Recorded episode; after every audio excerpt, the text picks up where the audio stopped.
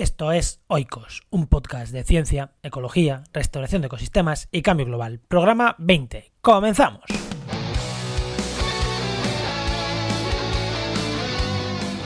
Hoy vamos a hablar de divulgación científica en el ámbito de la ecología con los creadores de Ecomandanga, que es un blog que merece mucho la pena, aunque suene a cachondeo, pero merece mucho, mucho la pena. Así que nada, hoy el programa vamos a ecomandanguear un poco.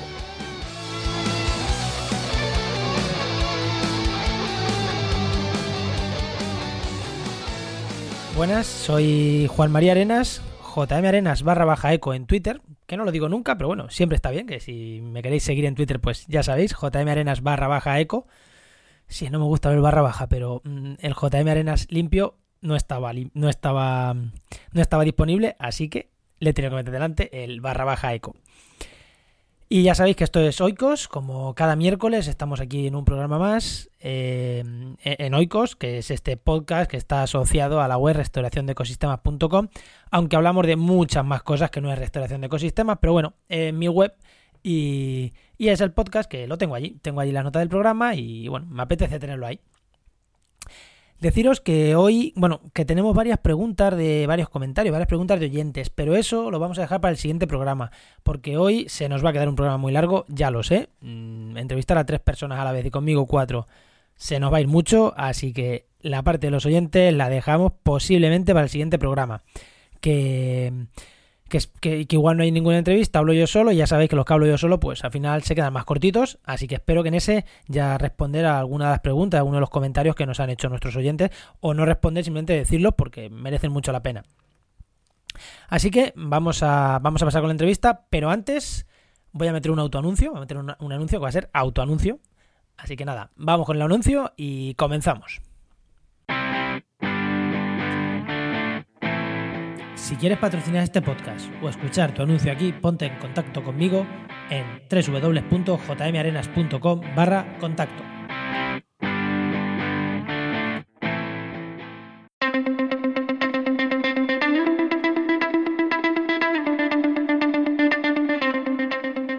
Pues como os he dicho, hoy el programa vamos a hablar de, de Comandanga, que es un blog de divulgación de, en temas de ecología y tenemos a tres de sus autores o creadores, no sé si son más, si son menos, pero bueno, voy a presentarlo y que ellos nos vayan contando. tenemos a Félix Picazo, que lo tenemos en China. Buenas, Félix. Ni hao, ¿qué tal? Todos, muy buenas. A Tano Gutiérrez, que lo tenemos en Barcelona. Hola, muy buenas, Juan. Y a Dani Bruno en Zaragoza. Muy buenos días, Juan. Bueno, veis el pisto. Yo que estoy en Cádiz. Eh, dos murcianos, dos albaceteños y repartidos por España y por el mundo. Eh, estas tres, eh, Tano, Félix y Dani, se conocen de que hicieron la tesis juntos en Murcia con temas de cambio global y con aguas continentales. Los tres son investigadores ya mm, senior casi, podríamos decir. Así que, bueno, mm, que nos cuenten, que nos cuenten ellos lo primero. ¿Qué es Ecomandanga? Así que mejor contarlo vosotros que que lo cuente yo. Dale, Tano, que tú eres ahí el. Tú tienes ahí casi toda la responsabilidad. pues más que nada, o sea, voy a. Más que decir lo que es, si queréis, puedo, empezar, puedo contar cómo comenzó. El tema está en que eh, hace. Por, alrededor de 2014, una amiga que llevaba un programa de radio nos propuso invitarnos y hacer una pequeña sección donde hablar de temas de medio ambiente, de ecología y tal. Entonces, pues empezamos a, bueno, a pensar ideas y surgió un poco el concepto de comandanga, que era, bueno, vamos a hablar de ecología, de medio ambiente y todas estas cosas, pero de una manera un poco distinta. Es decir, normalmente siempre se ha hablado diciendo, bueno, eh, en temas de medio ambiente lo que tenemos que hacer es reciclar, tenemos que hacer no sé qué, tenemos que, sobre todo, no hacer cosas, ¿no? Más que hacer. Entonces nos pareció interesante la idea de contar resultados de investigaciones científicas de una manera relativamente amena y, sencilla.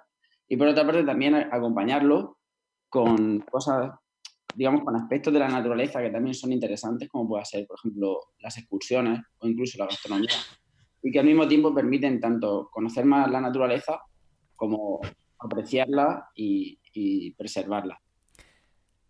Yo hay que hacer un apunte que, que en, eh, Oikos empieza diciendo ciencia, ecología, restauración de ecosistemas y cambio global. Es la cabecera del programa. Porque cuando se habla de ecología, y tú lo has dicho, muchas veces no se habla de ecología como ciencia, sino se habla como ecologismo o como yo qué sé, reciclar. Eh, y es verdad que tanto Comandanga como Oikos, mm, a ver, que hay que reciclar y todo eso, pero no hablamos de eso. Entonces, eh, me gusta ¿no? que, haya, que, lo haya, que hayas contado que, Comandanga es eso, es eso, que habla, habláis de ecología, no habláis de ecologismo, aunque está implícito. Otro, Dani, cuéntanos. Hablamos, de, hablamos de ecología, pero además desde, una perspectiva constructiva, como ha dicho Tano, porque estamos acostumbrados desde los medios, pocas veces se trata del medio ambiente, la ecología y demás. Y cuando se trata, se hace de una manera muy destructiva y negativa, alarmista y demás, que no digamos que, que no tenga razón, ¿no? Porque hay que alcanzar un equilibrio entre mensajes alarmistas y entre mensajes constructivos, es decir, entre la realidad y entre lograr un cambio aunque sea pequeño, dentro de lo posible. Entonces notábamos eso, que hacía, hacía falta abordarlo de una manera más constructiva, de la forma que podemos hacer, cómo podemos enganchar a la gente a través de, como ha dicho Tano, las excursiones, recetas, que están muy, muy ligadas a las tradiciones y al, y al territorio donde se, se producen estas recetas. Y básicamente era eso, intentar ir un paso más allá y saltarnos las connotaciones que tenían los medios tradicionales al tratar este tema. Pensábamos que había un vacío brutal ahí de, de comunicación en ese sentido, de, ver las soluciones que los científicos están proponiendo para afrontar los retos ambientales, que son muchos, eh, a los que se enfrenta la humanidad. Feliz. No, bueno, yo si quieres puedo apuntar que, que, bueno, es que nosotros, como has dicho antes, pues ya nos conocemos desde hace muchos años y antes de empezar con el programa de radio y luego pasarnos a la web, pues nosotros en nuestras conversaciones hablábamos mucho, ¿no? del vacío el vacío que hay, ¿no? Lo huérfana que se encuentra, digamos, el grueso de la sociedad, de mensajes positivos desde la ciencia de la ecología. Entonces, nosotros como investigadores que estamos casi día sí, día no, eh, mirando en las revistas las, cosas que se publican eh, cada día, pues te, nos dábamos cuenta ¿no? que te cruzas muchísimos artículos súper interesantes que están proponiendo, eh, no sé, cosas muy novedosas y que a la gente pues le puede, yo creo que eso eh, la gente debe conocerlo, pues no sé, te voy a poner un ejemplo, ¿no? De algunas de las publicaciones que hemos sacado. Pues un estudio, ¿no? Donde ven cómo eh, colocar cajas nido para una pequeña rapaz en campos de cerezos en Norteamérica, pues hace que, las pérdidas por los eh, pájaros que se alimentan de esas cerezas, ¿no? Sean mucho menores. Entonces, ese tipo de, cosas la, gente, nosotros sentimos que la gente tiene, tiene que conocerlas y es que prácticamente en castellano no hay ningún vehículo para llevar todos esos conocimientos al grueso de la sociedad. Entonces, eso tiene que empezar a, calar en, la gente y, bueno, pues sentíamos que, podíamos hacer em, o poner, poner, nuestro granito de arena en ese para construir ese, ese puente, digamos. Y empezasteis, empezasteis con un programa de radio, ¿no? Y ahora, ahora el programa de radio ya, ya no lo tenéis, básicamente porque estáis cada en una punta del mundo.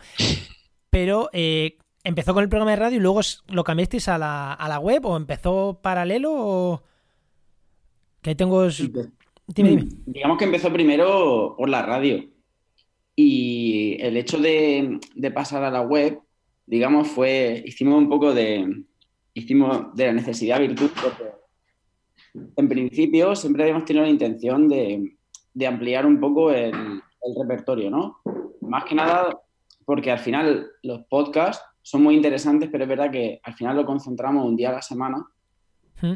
Y también eh, pues, nos, parecía interesante dividir, dividir, contenidos, ¿no? Porque básicamente teníamos las mismas secciones, pero era todo en un programa de también de como de media hora, 40 minutos, me interesaba también dividir las secciones y darle más flexibilidad dependiendo de las cosas que tenemos que ir hablando. Entonces, una vez que el programa ya terminó en la radio, estuvimos hablando de, bueno, pues, ¿ahora qué hacemos, no?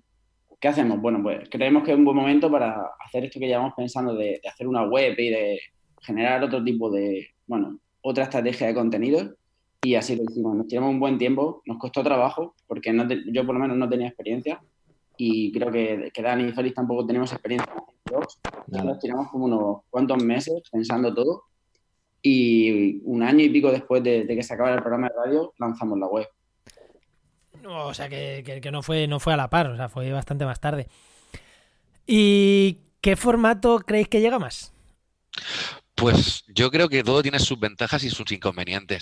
La calidez de la radio, por ejemplo, y el llegar a la gente con tu voz, yo creo que tiene mucho poder. Pero al mismo tiempo, nosotros hacíamos un programa que duraba casi una hora y luego no todo el mundo tiene el tiempo o para escuchar un programa de una hora. Al dividir los contenidos, por ejemplo, en una web, da la oportunidad a que gente que está interesada en temas concretos, sin tener que escuchar el podcast entero y demás, pues pueda acceder a esa información de una manera más parcial al mismo tiempo pues se pierde el encanto de la radio, que para mí siempre ha sido muy alto, ¿no? Pero bueno, todo tiene ventajas y inconvenientes. La, radio y los podcasts enganchan, ¿eh? Os lo digo por experiencia, que yo empecé hace seis meses colaborando aquí en una radio aquí, bueno, en Compe, en Cope aquí Capo de Gibraltar, y seis meses después tengo tres programas de podcast.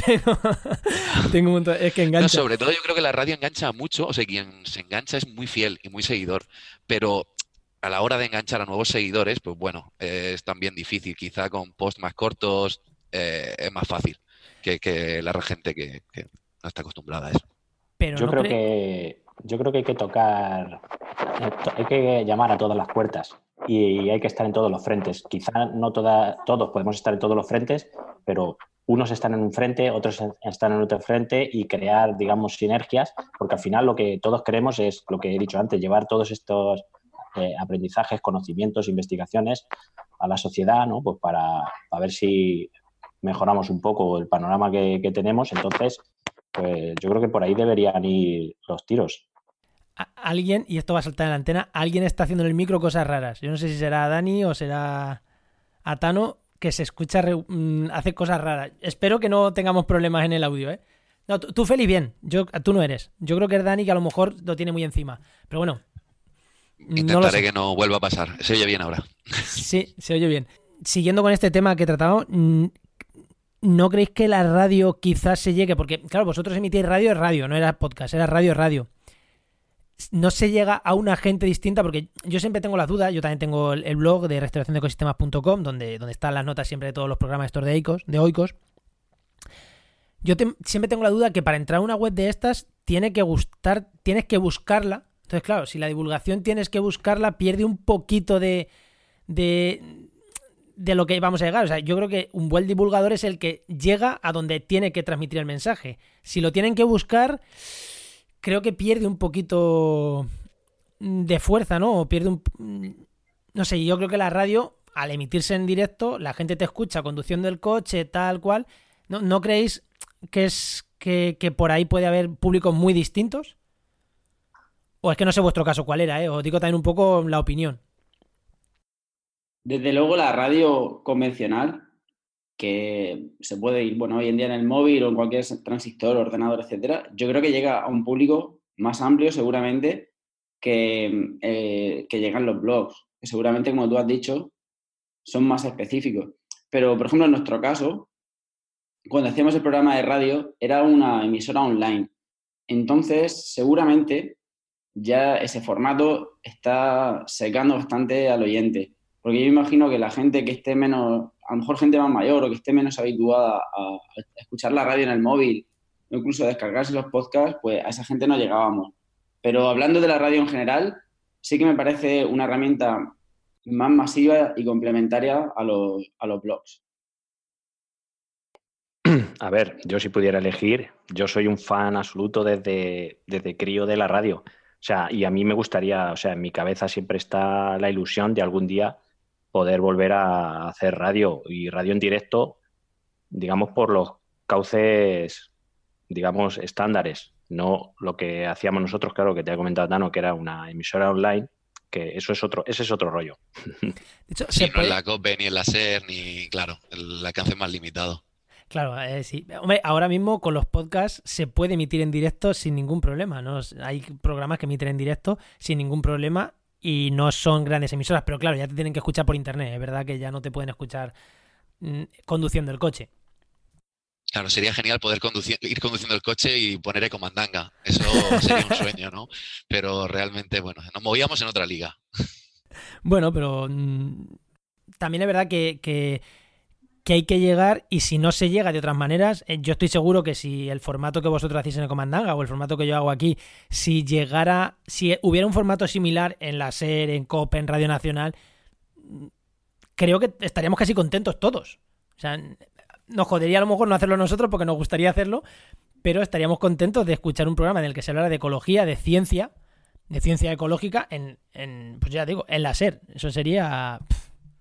Yo te digo una cosa, si, si, alguien, si alguien hiciera lo que nosotros hacemos ya en un programa, digamos, en prime time, en televisión, en, en alguna emisora de radio, digamos, con muchos seguidores, pues era noches, noches y fines de semana que tendría yo para dedicarme a otras cosas, porque esto lo hacemos casi siempre robándonos tiempo. O sea que yo encantado ¿eh? de que alguien hiciera, hiciera esta labor y yo me pudiera relajar un poco en ese sentido. Sí, yo estoy de acuerdo totalmente con Félix. Nosotros buscamos la complementariedad con otros programas, sinergias.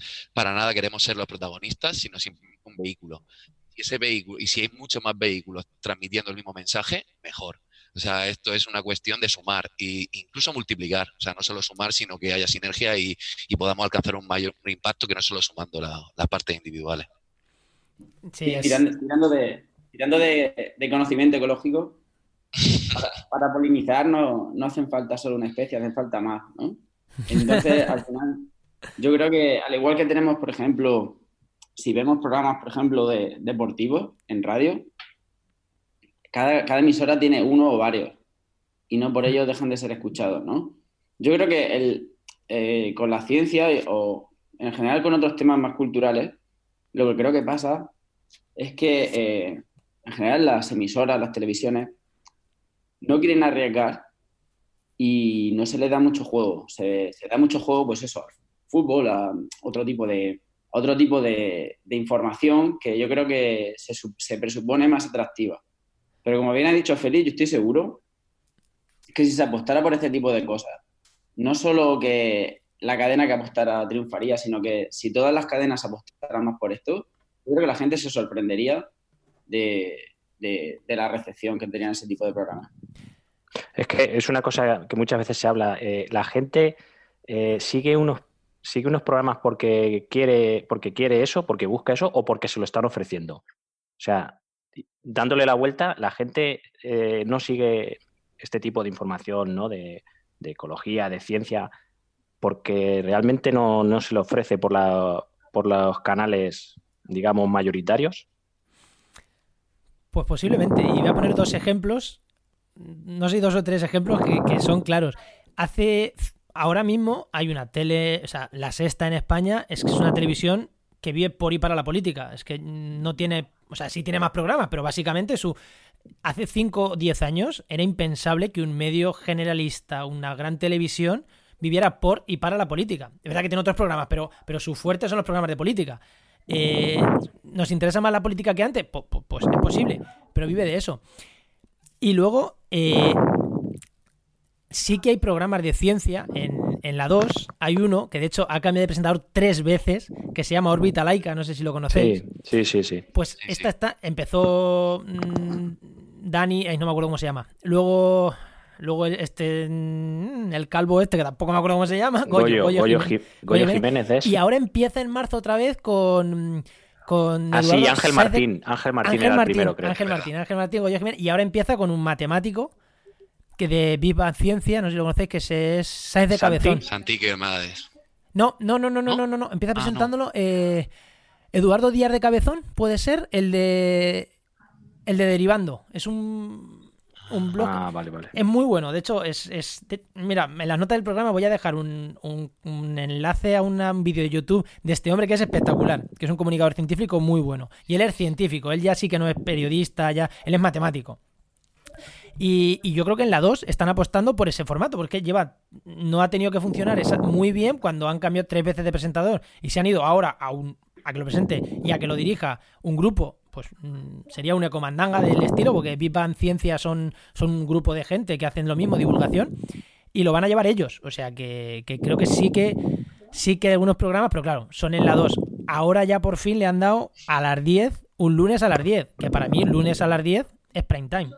Domingo a las 7 de la tarde, como era antes, no es prime time. O sea que. Desde luego son buenas noticias. Que, se vaya avanzando en ese camino. Pero volviendo a lo de la oferta y demanda, es decir, ¿qué vemos? ¿Lo que nos ofrecen o lo que realmente queremos ver? Yo creo que tampoco se le está dando desde los medios de comunicación la importancia que vivimos desde el punto de vista ambiental y los retos que tenemos que afrontar en los próximos años. Es decir, no existe ningún, tú ves la tele y no te da una urgencia de actuación respecto a los gases de efecto invernadero, transformación de usos del suelo y demás, cuando realmente debería no sé, ser una cuestión más prioritaria quizás en muchos medios de comunicación y no tanto estar hablando de divisiones políticas, de Cataluña, de no sé qué. Es decir, quizás vivimos un momento que merecería de un mayor interés por estas cuestiones. Es mi punto de vista. Sí, pero quizá el problema es que eh, noticias malas de medio ambiente hay muchísimas. Yo creo que lo que estamos hablando es de que hubiera un programa en positivo. Sí, sí, por supuesto. Hay pocas y cuando las hay es desde una visión negativa y necesitamos de un programa más constructivo y que, se, y que fuera más concienciador y que nos animara a dar pasos hacia mm, soluciones viables para los retos que tenemos que afrontar. Desde luego, bueno, mm, como comentaba antes, yo creo que digamos que la, mayor ventana ¿no? donde, donde por donde entrar es lanzando esos mensajes. La gente lo que quiere es mm, quizá mensajes positivos, sobre todo que cosas que, que, poder hacer, ¿no? ¿Qué puedo hacer yo para, pues para mejorar la situación? Y, eso lo tenemos siempre pendiente nosotros en nuestros posts de Comandanga y claro, algunas veces pues hay que sacar que, que las temperaturas en, el último, en los últimos años han subido no sé cuánto, hay que sacar también ese tipo de información, pero intentamos mm, que no se nos olvide nunca pues sacar sobre todo eso, eh, mensajes positivos, artículos que, tienen, digamos, avances o descubrimientos que pueden, eh, digamos, inspirar a la gente para, hacer cosas, cosas novedosas y realmente útiles. Sí, sí, sin, sin, duda, vamos, es que yo creo que es el camino, ¿no? Contar las cosas malas, contar las cosas buenas. Hay otro programa, que es el tercero que voy a decir, donde se habla algo de ciencia, y ahí sí es prime time brutal, que es El Hormiguero, en Antena 3. Ah. Ahí consiguen meter cosas de ciencia. De vez en cuando ves cosas que dices, bueno, esto es comunicación científica. Es, divulgación científica también. Cuando hacen un experimento, el Marron está haciendo un experimento que al final es lo mismo. Mm, está haciendo, yo creo que también está haciendo ahí divulgación científica, de una manera o de otra. No es la que a nosotros nos gustaría. Y, y vuelvo, voy a otro tema que hemos hablado fuera de antena, que es la sencillez. Cuando ves algo de divulgación científica en el hormiguero, ves un experimento muy llamativo que salta para arriba la espuma. Están haciendo divulgación científica, pero es súper sencillo y que lo puede entender mm, mm, mi amigo el informático. Quizá muchas veces pecamos los científicos de ecología, creo, o yo lo que conozco, pecamos de intentar trasladar mensajes demasiado complejos y que la sociedad o no o no entiende porque, porque no tiene esa formación, es como si a mí me ponen a hablarme de economía compleja, que, que, ni me entero lo que me cuentan. Quizá es, es, un problema, ¿no? Que intentamos, no sabemos hacer ese mensaje sencillo, sobre todo los científicos no sabemos hacerlo sencillo. Y los periodistas no entienden o no son capaces de entender la complejidad como entendemos nosotros. Quizá en el, el punto intermedio, que a mí me gusta tanto, esté la clave y no sé si sabemos alguien estar en ese punto intermedio. No sé qué opináis vosotros con vuestra experiencia, ¿no? De lo que escribís y, y, de lo y de conforme notáis que llega la gente. Bueno, como bien has dicho, al final en divulgación hay metido sobre todo personas de tres ámbitos. Profesionales de la comunicación, son periodistas en general, en, un amplio espectro. Profesionales de la ciencia, los científicos, y también profesionales de la educación. Muchos maestros y profesores de secundaria también hacen bastante divulgación. Y de hecho yo creo que son ellos casi los que mejor lo hacen. Pero bueno, en el caso está en que yo creo que ahora mismo estamos haciendo un poco la guerra por separado y creo que cada uno tenemos un poco un defecto grave. Por ejemplo, yo creo que los científicos, desde luego, mm, estamos acostumbrados a hablar en un lenguaje en el que para nosotros, más o menos, es útil y eficiente comunicarnos, pero desde luego es un lenguaje que, que no cala en la sociedad y que tiene que, tiene que reconvertirse mucho sobre todo a, base de aligerarlo y de, de apuntalar mensajes sencillos y contundentes para que al final llegue a la sociedad.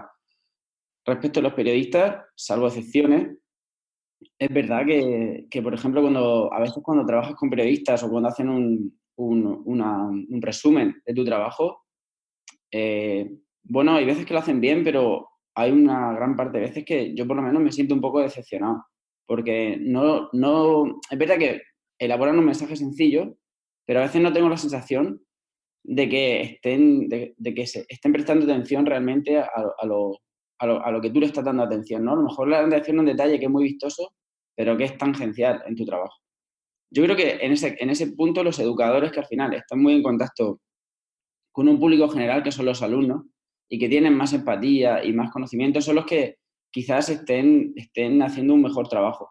Pero claro, también, por otra parte, es verdad que ellos, aunque se encuentran aunque sí que son capaces los educadores de, tener un conocimiento amplio sobre, sobre la materia de la que están hablando, es verdad que quizá no, salvo también, salvo excepciones, es verdad que tampoco están expuestos a, ¿no? como, como estamos los científicos, a, la novedad y, y, a ir actualizándose todos, de todos los artículos y, y, novedades que salen. ¿no? Entonces es un tema complejo y yo creo que ahora mismo estamos viviendo, sobre todo en algunas disciplinas, estamos viviendo una explosión de, divulgadores por Twitter, por blogs, por podcast. Y creo que en algún momento es verdad que sí que es verdad que deberíamos ponernos un poco de acuerdo y hacer congreso o hacer lo que fuera para, ir aprendiendo todos de todos. Mm, totalmente de acuerdo contigo, es verdad. Y lo de los educadores me ha gustado, es verdad. A mí se me olvida siempre contar esa pata, eh, pero es verdad que son una pieza fundamental y conocen bien. El problema de los. La ventaja de los educadores es que conocen muy bien a su público objetivo alumnos de tercero de primaria. Ahí no hay pérdida. ¿Vosotros en Ecomandanga conocéis a vuestro público objetivo? ¿Es fácil? No.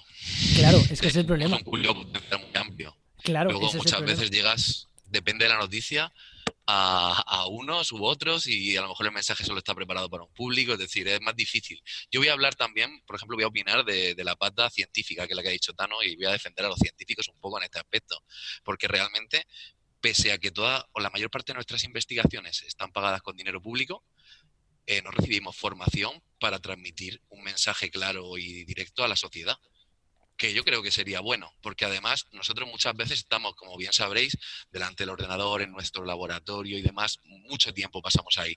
Y vemos cómo nuestros hallazgos no llegan muchas veces a la, a la sociedad general y nos gustaría que llegaran pero no tenemos las herramientas para hacerlos llegar. Y es autodidacta todo lo que hacemos, por lo menos en nuestro caso. Ha sido aprendiendo y vamos aprendiendo con cada post que hacemos y probablemente iremos mejorando cada post, eso espero. Pero nos queda mucho camino por recorrer de aquí a tener el conocimiento que deberíamos tener para lanzar un mensaje claro y sencillo a la sociedad. Esa es mi opinión. ¿eh? En nuestro caso es como, como decía aquel personaje de aquella famosa serie, ensayo, ensayo y horror todo el, todo el rato. ensayo y horror. Sí, es, cierto, es cierto que falta. De hecho, falta conocimiento incluso no solo a nosotros, formación. No sé si vosotros, cuando, cuando estabais haciendo la tesis, os informaron de que había unas unidades de comunicación científica en las universidades que se encargan de contacto con los periodistas. Yo me enteré de eso una vez acaba mi tesis. Como, ¿cómo puede ser haciendo una tesis que no sepa que hay una unidad de, cultura científica en las universidades que ayuden a ese trabajo de transmitir tus conocimientos fuera de, tu laboratorio y a un gran público? Y si, eso, que, es, que sería una charla de cinco minutos a los predoc, no se cuenta, cuanto ni más les vas a enseñar a comunicar. Que... Bueno, yo, creo que nosotros sí, al menos cuando yo estaba haciendo la tesis, la parte final sí que sí que, como yo, como yo tardé un montón de tiempo en hacer la tesis, pues al final dio tiempo que aquel sistema de, divulgación evolucionara de paralelo, ¿no? Pero en paralelo, pero es verdad que sí que al final sí que hubo algunos artículos que, que sí que divulgamos. Sí, eso, pero... si te acuerdas, se movió en los últimos años, pero eh, lo que estaba comentando Juan, que es lo que, lo que él quería decir, que nosotros no nos enteramos, quiere decir, a nosotros no nos cogieron y dijeron, venga, ahora mismo todos los que entran a hacer tesis van a asistir a una charla de, no sé, igual que te hacen lo de prevención de riesgos laborales, o que te den un, folleto o algo donde te digan, e, esto existe. O sea, nosotros nos enteramos, pues yo no me acuerdo cómo, pero desde luego por casualidad, seguro. Sí, sí, pero es verdad que a mí me da la sensación de que la divulgación para muchas instituciones y para, bueno, al final, y una, una conversación que hemos hablado muchas veces con, con Pablo Rodríguez Ross, hmm. eh, el, que inició esta conversación y no lo tenemos aquí. Sería el quinto. que mandamos un saludo para él, como siempre. Que, por ejemplo, una, conversación que hemos tenido con él muchas veces es que, claro, las instituciones al final hacen, salvo excepciones, por ejemplo, salvo excepciones como el CREAF, ¿vale? Que es un buen ejemplo de, buena divulgación. La mayoría de instituciones eh, para ellos la divulgación es como un tic. Bueno, tenemos un Twitter, un Facebook, tenemos redes sociales y, ponemos un, post en, en, los blogs de vez en cuando y bueno, y hacemos divulgación. Pero al final para hacer divulgación, como hemos dicho, necesitamos científicos, necesitamos educadores, necesitamos em, periodistas y, profesionales de la comunicación. Y claro, eso al final es dinero. Pero creo que es un dinero que al final, o sea, el impacto que provoca es brutal. O sea, es decir, es una pequeña inversión, coger a gente que sepa hacer animaciones, gente que sepa hacer, em, o sea, que sepa hacer buenos diseños, buenas estrategias de comunicación y que, y que eso lo enlace bien con programas educativos, con programas, o sea, con, con contenido científico. Creo que eso, o sea, el, el, impacto que tiene es incalculable, porque al final se está rentabilizando y se está poniendo en valor todos los millones de euros que se, que se, que, se invierten en investigación. Entonces creo que, que, en ese sentido hace falta también un, mayor compromiso por parte de las instituciones, porque creo que tampoco es tanto dinero. Si se compara muchas veces con, con, con el gasto que hay en infraestructura científicas que muchas veces incluso se infrautilizan o, o vete tú a saber lo que se hace con ellas. Hay muchos edificios vacíos, hay muchos ordenadores que no se usan.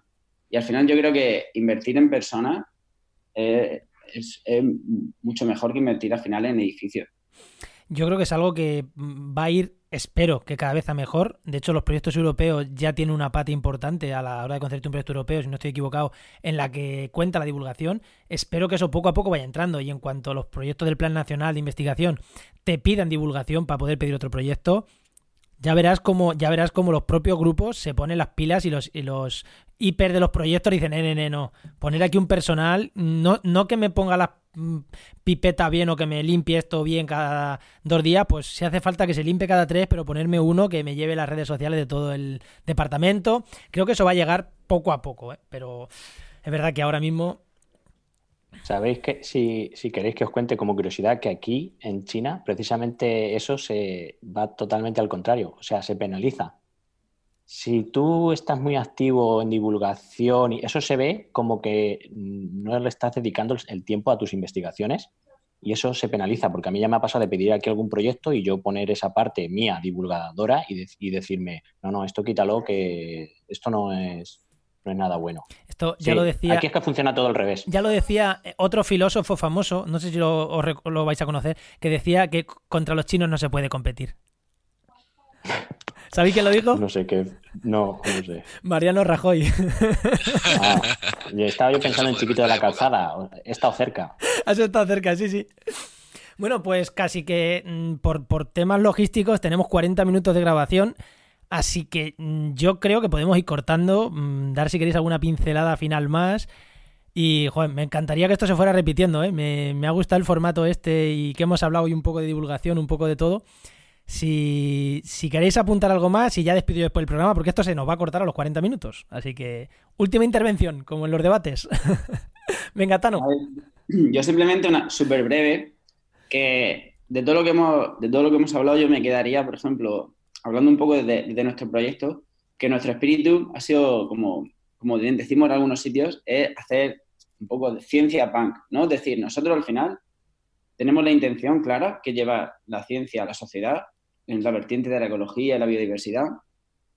Es verdad que no tenemos los medios, ni técnicos, ni la experiencia, ni el talento seguramente como comunicadores, pero al igual que hacían los grupos punk, hemos cogido los instrumentos, y hemos empezado a tocar hasta que empiezan a salir las canciones. Y yo creo que es verdad que hemos ido cometiendo errores y hemos ido aprendiendo por el camino, pero creo que ya las canciones empiezan a sonar y la, gente empieza a saltar y a sudar en el escenario, creo que importa. Así que poco a poco espero que iremos llegando a más gente.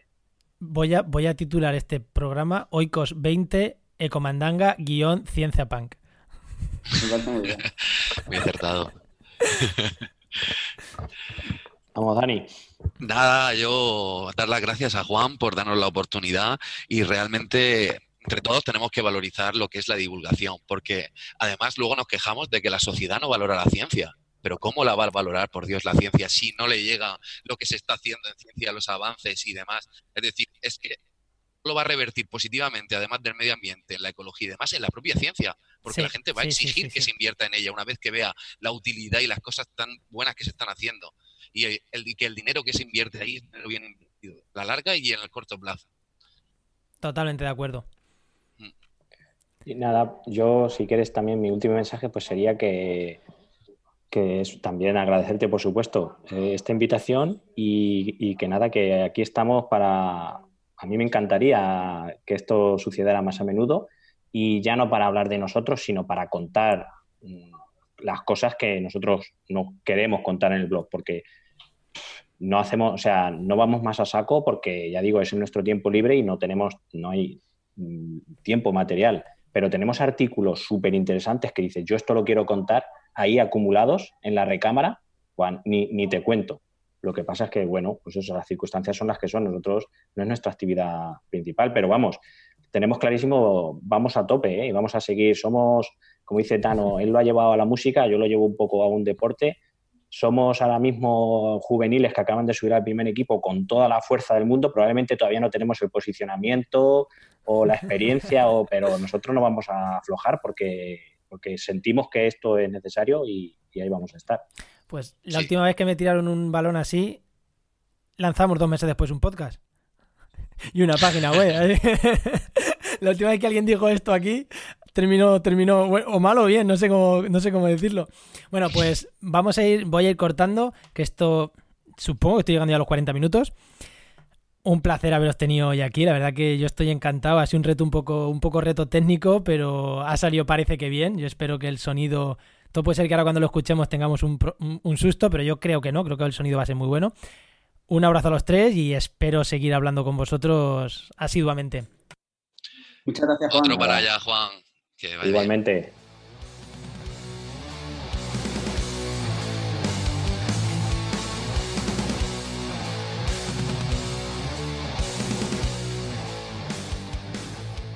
Y una vez despedido a Tano, a Félix y a Dani, como veis, se nos ha quedado un programa, ya lo dije al principio, un programa más largo de lo normal, pero espero que haya sido interesante.